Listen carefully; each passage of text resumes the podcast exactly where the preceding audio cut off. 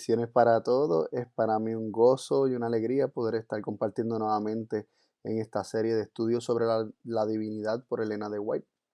Y en esta ocasión vamos a estar examinando eh, una, unos escritos que se encuentran en testimonios para la iglesia conteniendo cartas con instrucción para médicos y ministros en relación a lo que eran los principios fundamentales. Y aquí Elena White hace una serie de, comentarios y consejos muy interesantes. Esto fue para el tiempo en que surgió eh, The Living Temple, el escrito de, Kellogg. Eh, pero en cuanto a lo que estaba ocurriendo en esos tiempos, pues ella tiene mucho para decir y me parece muy interesante y de mucha importancia que examinemos estos consejos que ella nos da en, este escrito específicamente vamos a estar viendo desde la página 51 en adelante. Y, es importante que lo examinemos y los consideremos con relación a que si en verdad Elena White cambió de postura o las verdades que sostenía desde el principio concerniente a Dios, su personalidad, su presencia, habían cambiado a través del tiempo. Si habían cambiado o si eran las mismas. Eso es lo que vamos a estar considerando en base a lo que presenta ella en estos escritos. Y, vamos a comenzar, ¿verdad?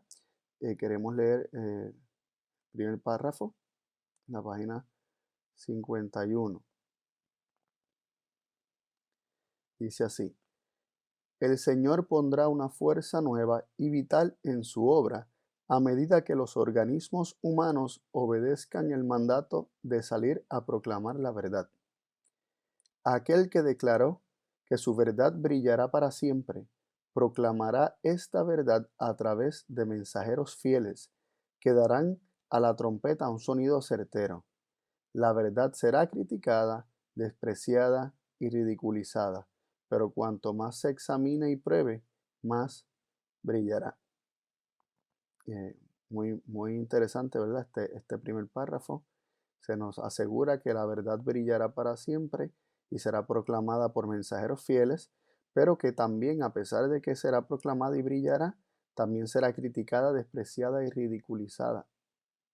Y cuanto más se haga esto, eh, mientras más se, se, examine y pruebe, más brillará. Y esto no será parecido a, a la vida de Cristo, ¿no?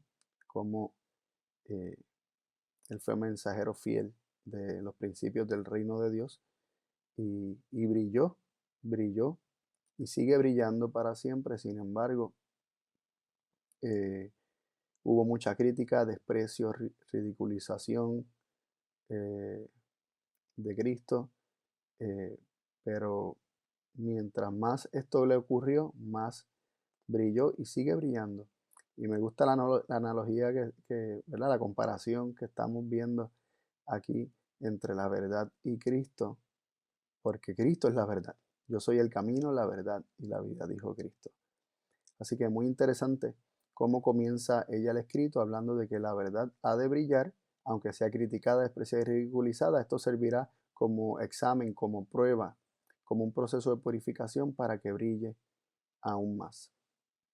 Sigue diciendo en el próximo párrafo, como pueblo debemos mantenernos firmes en la plataforma de la verdad eterna que ha resistido la prueba y el juicio. Debemos aferrarnos a los pilares seguros de nuestra fe. Los principios de la verdad que Dios nos ha revelado son nuestro único y verdadero fundamento. Ellos nos han hecho lo que somos. El paso del tiempo no ha disminuido su valor. Es el esfuerzo constante del enemigo para quitar estas verdades de su lugar y poner en su lugar teorías espurias. Traerá todo lo que pueda para llevar a cabo sus engaños designios, sus engañosos designios, pero el Señor levantará hombres de aguda percepción que darán a estas verdades su lugar apropiado en el plan de Dios. Aquí vemos el consejo de aferrarnos a los pilares seguros de nuestra fe y le llama los principios de la verdad que Dios nos ha revelado eh, y que son nuestro único y verdadero fundamento. Así que ella está aquí hablando eh, aproximadamente en 1904 acerca de los pilares seguros de nuestra fe, que son los principios de la verdad que, que Dios nos ha dado como único y verdadero fundamento. Y dice que ellos nos han hecho lo que somos, es decir, nos han dado la identidad que tenemos como adventistas, como pueblo adventista. Y, y habla de que, que va a haber esfuerzos del enemigo para poner en su lugar teoría espuria y, y dice que traerá todo lo que pueda para llevar a cabo sus engañosos designios, pero Dios levantará hombres de aguda percepción que darán a estas verdades su lugar apropiado en el plan de Dios.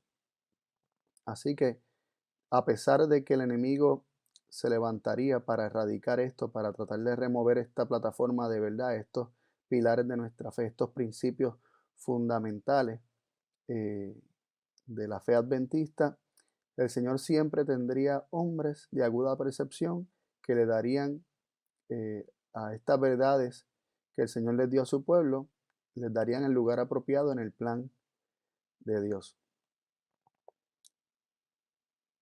Seguimos leyendo en el próximo párrafo.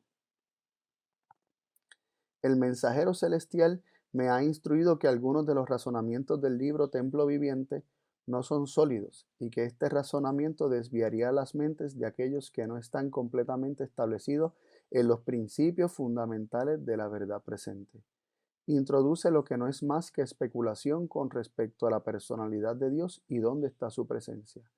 Nadie en esta tierra tiene derecho a especular sobre esta cuestión. Cuanto más se discutan las teorías fantasiosas, menos sabrán los hombres de Dios y de la verdad que santifica el alma.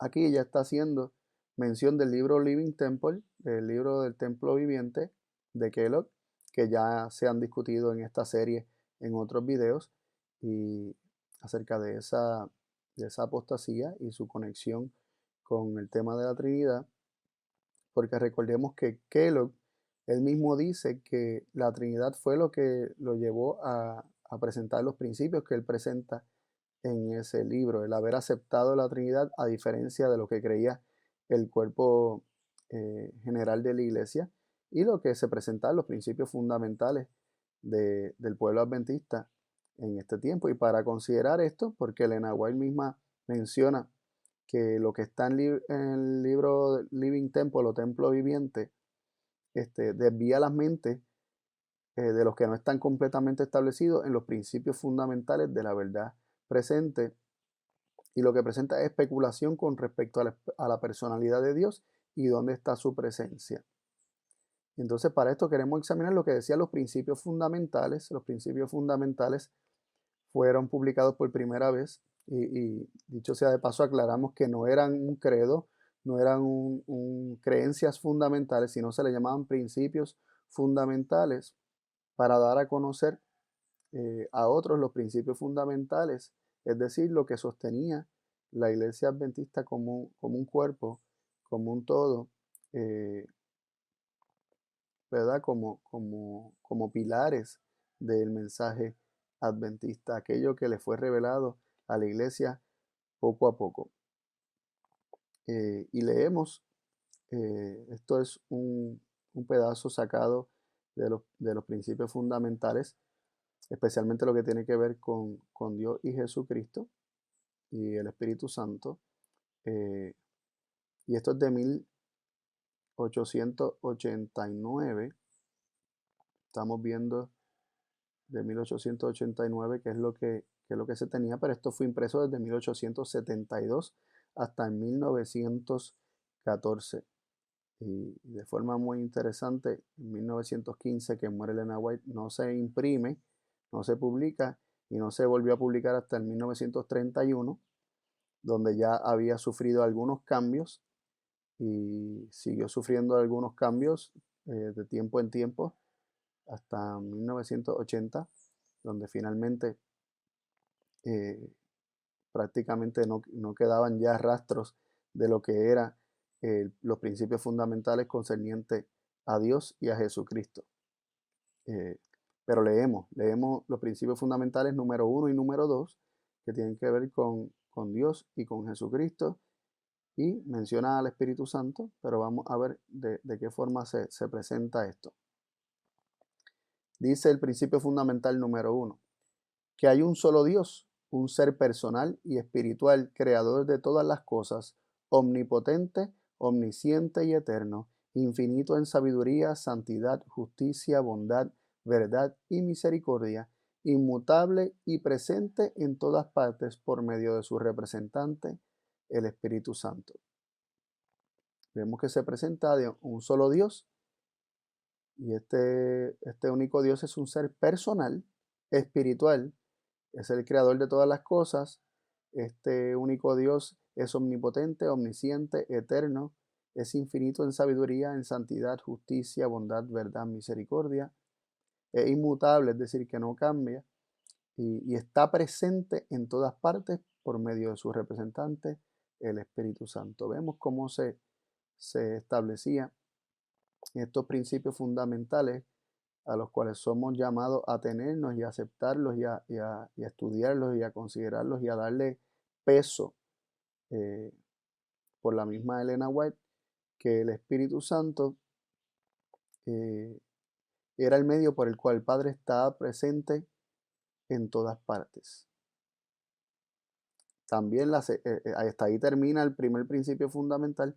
El segundo principio fundamental dice que hay un solo Señor Jesucristo, el Hijo del Padre Eterno, aquel por quien Dios creó todas las cosas y por quien está y por quien éstas consisten, que tomó sobre sí la naturaleza de la simiente de Abraham para la redención de nuestra raza caída que habitó entre los hombres lleno de gracia y de verdad, vivió nuestro ejemplo, murió nuestro sacrificio, fue resucitado para nuestra justificación, ascendió a lo alto para ser nuestro único mediador en el santuario del cielo, donde con su propia sangre hace expiación por nuestros pecados.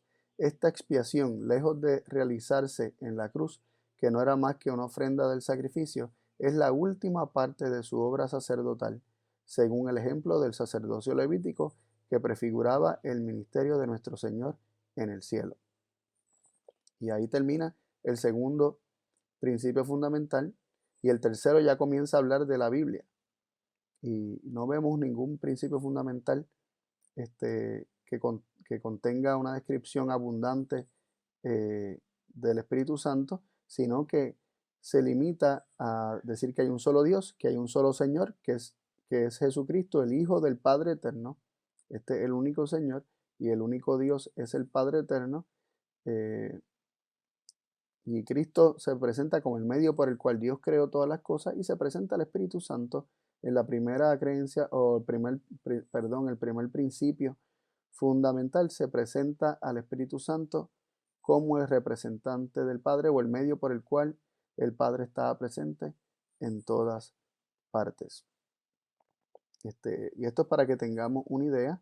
Por ahí vamos a poner una foto también de cómo se ve el documento este, original en, el inglés para aquellos que tengan duda o curiosidad.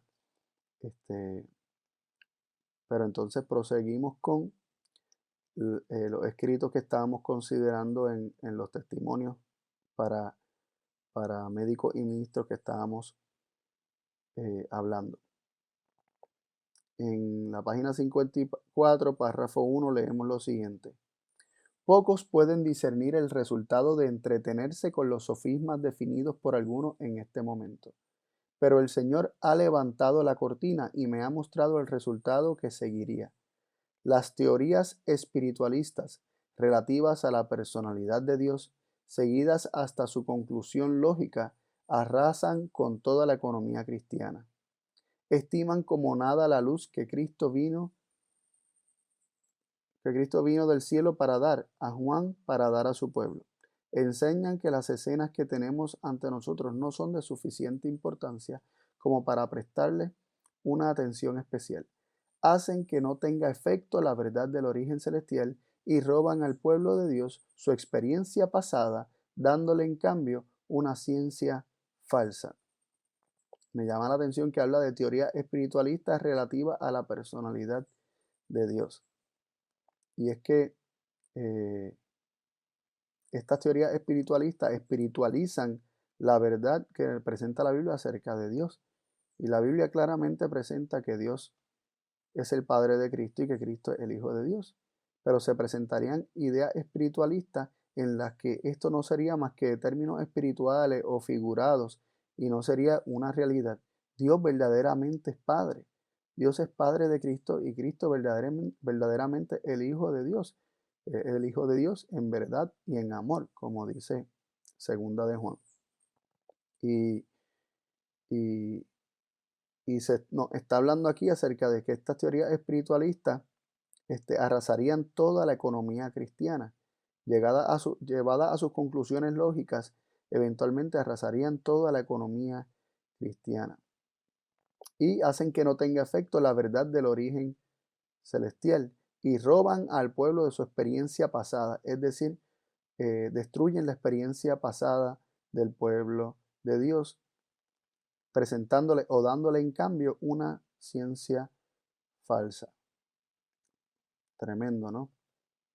Eh, seguimos leyendo en la página 55, párrafo 1 y 2, dice así. En una visión nocturna se me mostró claramente que estos sentimientos han sido considerados por algunos como las grandes verdades que han de ser introducidas y destacadas en la actualidad.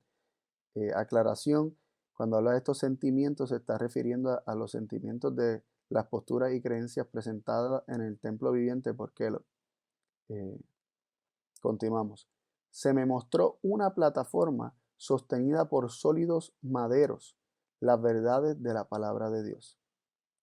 Alguien de gran responsabilidad en la obra médica estaba dirigiendo a este y aquel hombre para que aflojaran los maderos que sostenían esta plataforma. Entonces oí una voz que decía, ¿Dónde están los centinelas que deberían estar en los muros de Sión? ¿Están dormidos? Estos cimientos fueron construidos por el maestro trabajador y resistirán la tormenta y la tempestad. Permitirán que este hombre presente doctrinas que niegan la experiencia pasada del pueblo de Dios? Ha llegado el momento de actuar con decisión. El enemigo de las almas ha tratado de introducir la suposición de que iba a tener lugar una gran reforma entre los adventistas del séptimo día, y que esta reforma consistiría en abandonar las doctrinas que se mantienen como pilares de nuestra fe y en emprender un proceso de reorganización. Si esta reforma tuviera lugar, ¿qué resultaría? Los principios de nuestra verdad que Dios en su sabiduría ha dado a la iglesia remanente serían descartados. Nuestra religión cambiaría. Los principios fundamentales que han sostenido la obra durante los últimos 50 años serían considerados como un error. Se establecería una nueva organización. Se escribirían libros de un nuevo orden se introduciría un nuevo sistema de filosofía intelectual. Los fundadores de este sistema irían a las ciudades y harían una obra maravillosa. El sábado, por supuesto, sería considerado a la ligera, así como el Dios que lo creó. No se permitiría que nada se interpusiera en el camino del nuevo movimiento. Los líderes enseñarían que la virtud es mejor que el vicio, pero al ser eliminado Dios, pondrían su dependencia en el poder humano, el cual sin Dios no tiene valor. Sus cimientos se construirían sobre la arena y la tormenta y la tempestad barrerían la estructura. ¿Quién tiene autoridad para iniciar tal movimiento? Tenemos nuestras Biblias, tenemos nuestra experiencia atestiguada por la obra milagrosa del Espíritu Santo. Tenemos una verdad que no admite concesiones. No deberíamos repudiar todo lo que no esté en armonía con esta verdad. Dudé y retrasé el envío de lo que el Espíritu del Señor me impulsó a escribir. No quería verme obligado a presentar la influencia engañosa de estos sofismas. Perdón, no quería verme obligada a presentar la influencia engañosa de estos sofismas. Pero en la providencia de Dios, los errores que han estado llegando deben ser enfrentados. Tremendo, hay demasiado aquí para comentar. Sin embargo, vamos a limitarnos a algunos puntos. Eh, Elena White comenta que en una visión nocturna se le presentó, se le mostró una plataforma sostenida por sólidos maderos, que eran las verdades de la palabra de Dios. Y se nos dice que esos eran los cimientos, esos sólidos maderos, esos pilares que estaban sosteniendo la plataforma, eran los cimientos que, que fueron construidos o establecidos por Cristo mismo como el maestro trabajador. Y se nos dice que ellos resistirían la tormenta y la tempestad. Luego ella hace la, la pregunta, ¿permitirían, es decir, el pueblo de Dios permitiría que este hombre, refiriéndose a este médico que estaba dirigiendo este, ¿verdad? la obra médica y estaba influyendo sobre otros, se permitiría que ese hombre presente doctrinas que niegan la experiencia pasada del pueblo de Dios, es decir, se contradecía y se negaba bajo los principios eh, que ese hombre, en referencia a aquello, eh, estaba compartiendo, se negaba la experiencia pasada del pueblo de Dios y, y contradecía la experiencia pasada, aquellos pilares eh, que habían sido sostenidos por el pueblo de Dios. ¿Qué se nos sigue diciendo? Dice que el enemigo de las almas ha tratado de introducir la suposición, el que se suponga, el que se crea, que, que iba a, a tener lugar una gran reforma entre los adventistas del séptimo día y que esa reforma consistiría en abandonar las doctrinas que se mantienen como pilares de nuestra fe y emprender un proceso de reorganización. Es decir, que, que en un proceso de reorganización se eliminarían o se abandonarían las doctrinas que se mantienen como pilares de la fe. Eh, esa reorganización de la cual se está hablando una reorganización, podríamos decir hasta desde, este punto, una reorganización teológica, donde eh, la base o el fundamento para esa reorganización sería eh, abandonar las doctrinas que se mantenían como pilares de nuestra fe y poner un fundamento distinto, poner otros pilares, trastocar esos pilares.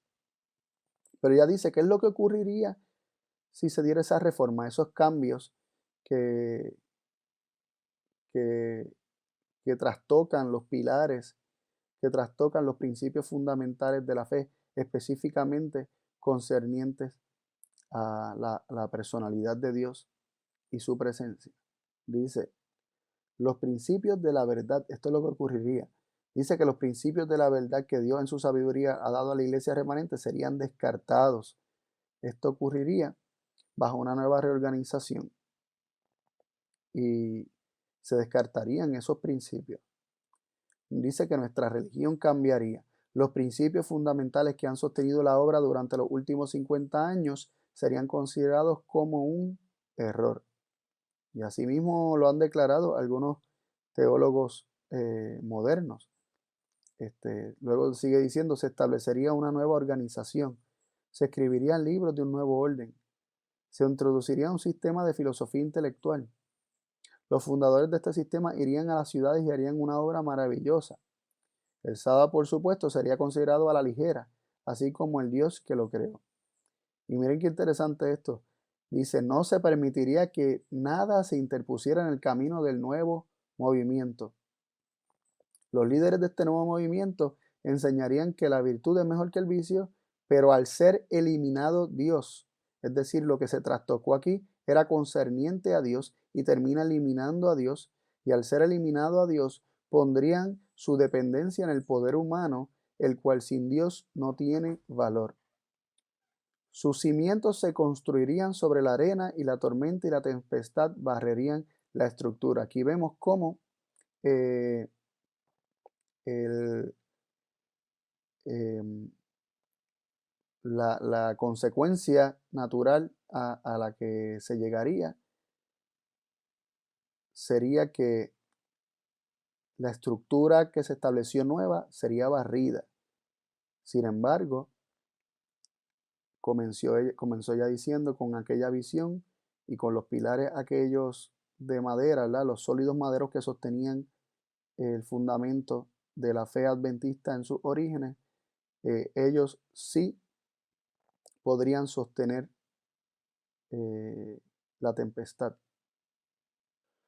Eran sólidos maderos que sostenían esta plataforma eh, y fueron construidos por el maestro trabajador y resistirían la tormenta y la tempestad. Sin embargo, los otros cimientos que serían puestos en su lugar eh, no podrían resistir la tormenta y la tempestad barrería la estructura.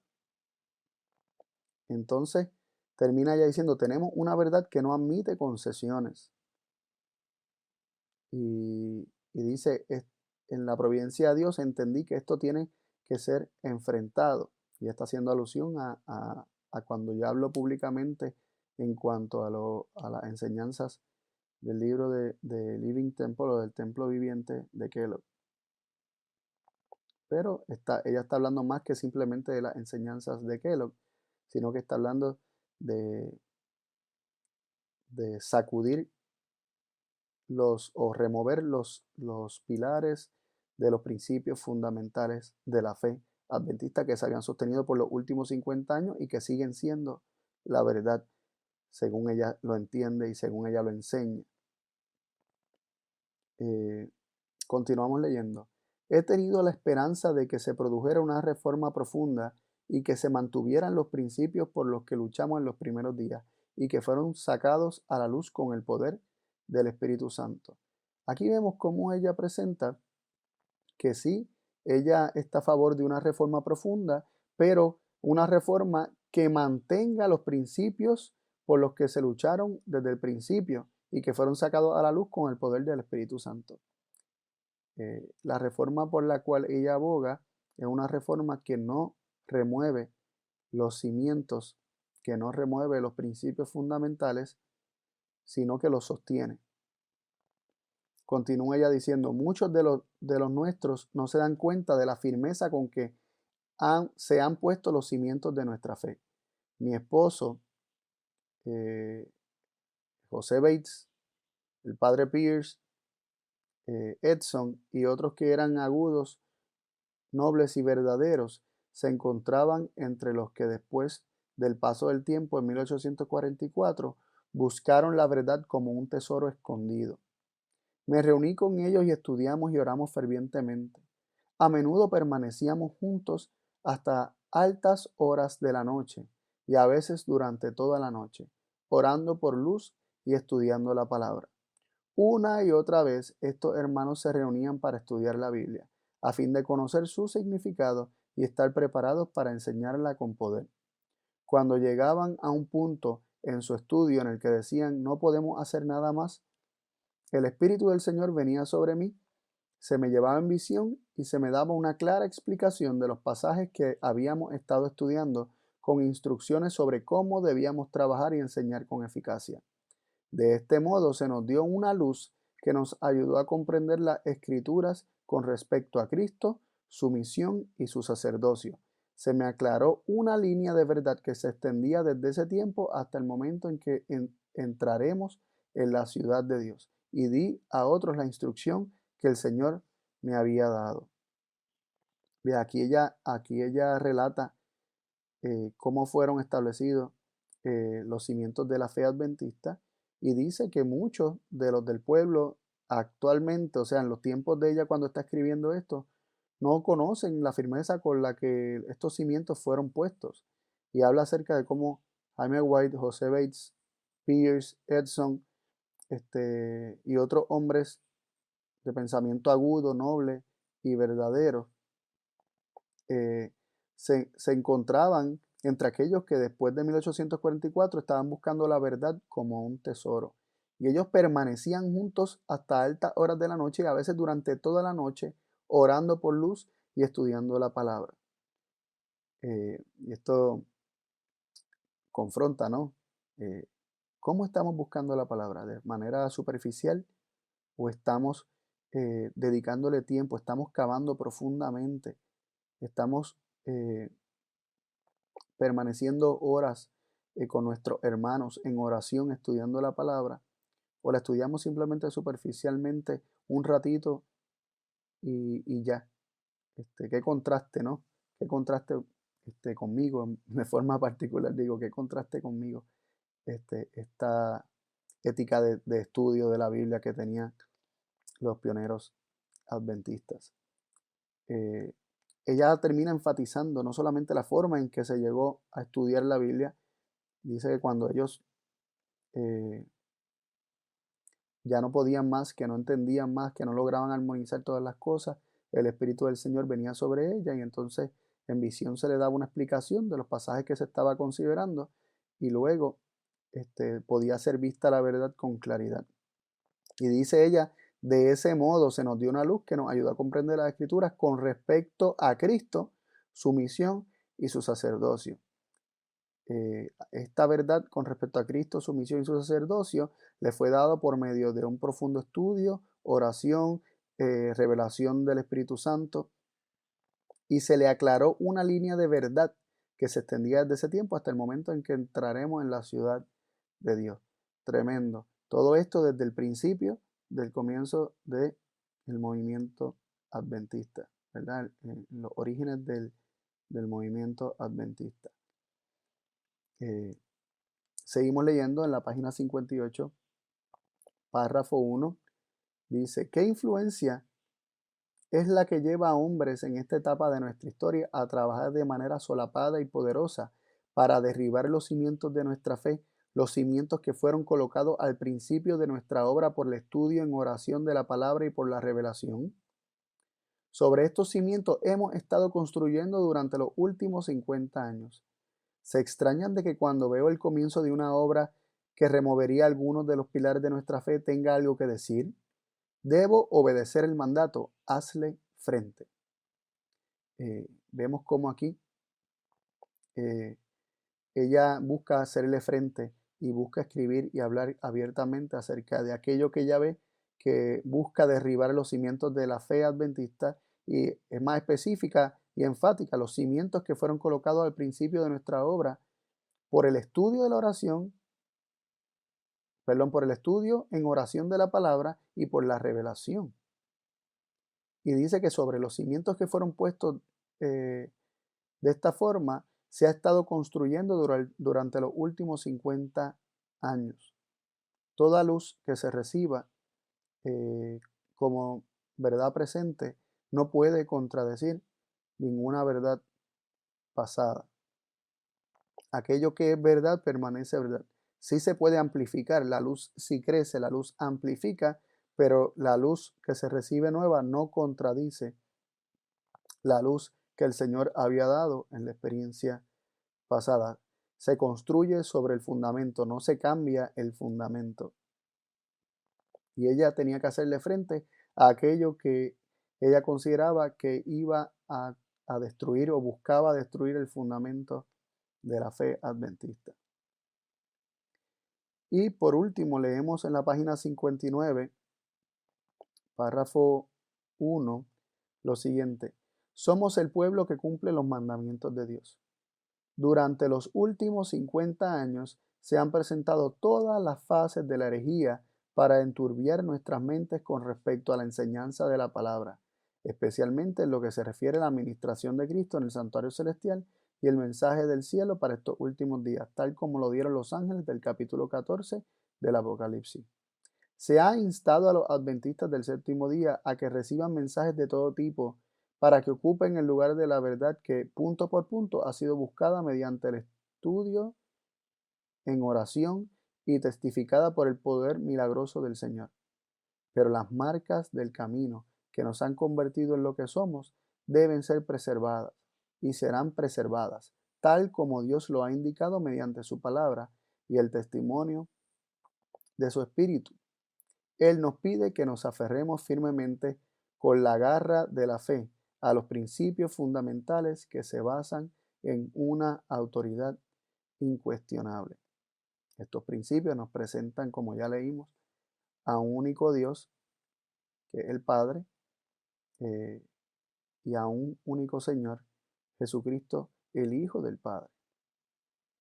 Así que eh, que el Señor nos ayude a, sostener estas verdades eh, bíblicas y no con teorías, ni con filosofías, ni con ninguna ciencia humana, sino con, la misma Biblia, con oración y con, y con dirección del Espíritu Santo. Eh, esta es mi oración, este, este es mi deseo, que el Señor nos guíe a la verdad. Hasta aquí este video, será hasta algún, algún próximo video. Dios les bendiga mucho y que sigamos creciendo en el conocimiento del único Dios verdadero y de Jesucristo a quien Él ha enviado. Un abrazo.